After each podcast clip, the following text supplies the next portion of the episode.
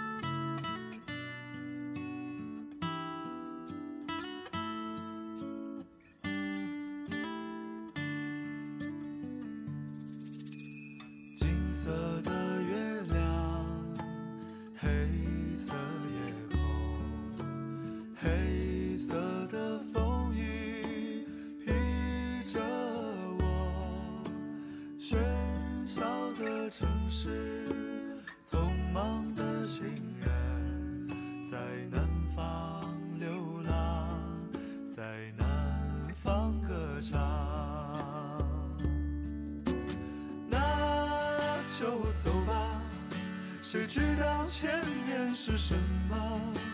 那就走吧，停留在那里，风景是一样的。那就走吧，别忘了带上吉他和悲伤外壳。大概吧，我也可以是吟游诗人。那就走吧。谁知道前面是什么？那就走吧，停留在那里，风景是一样的。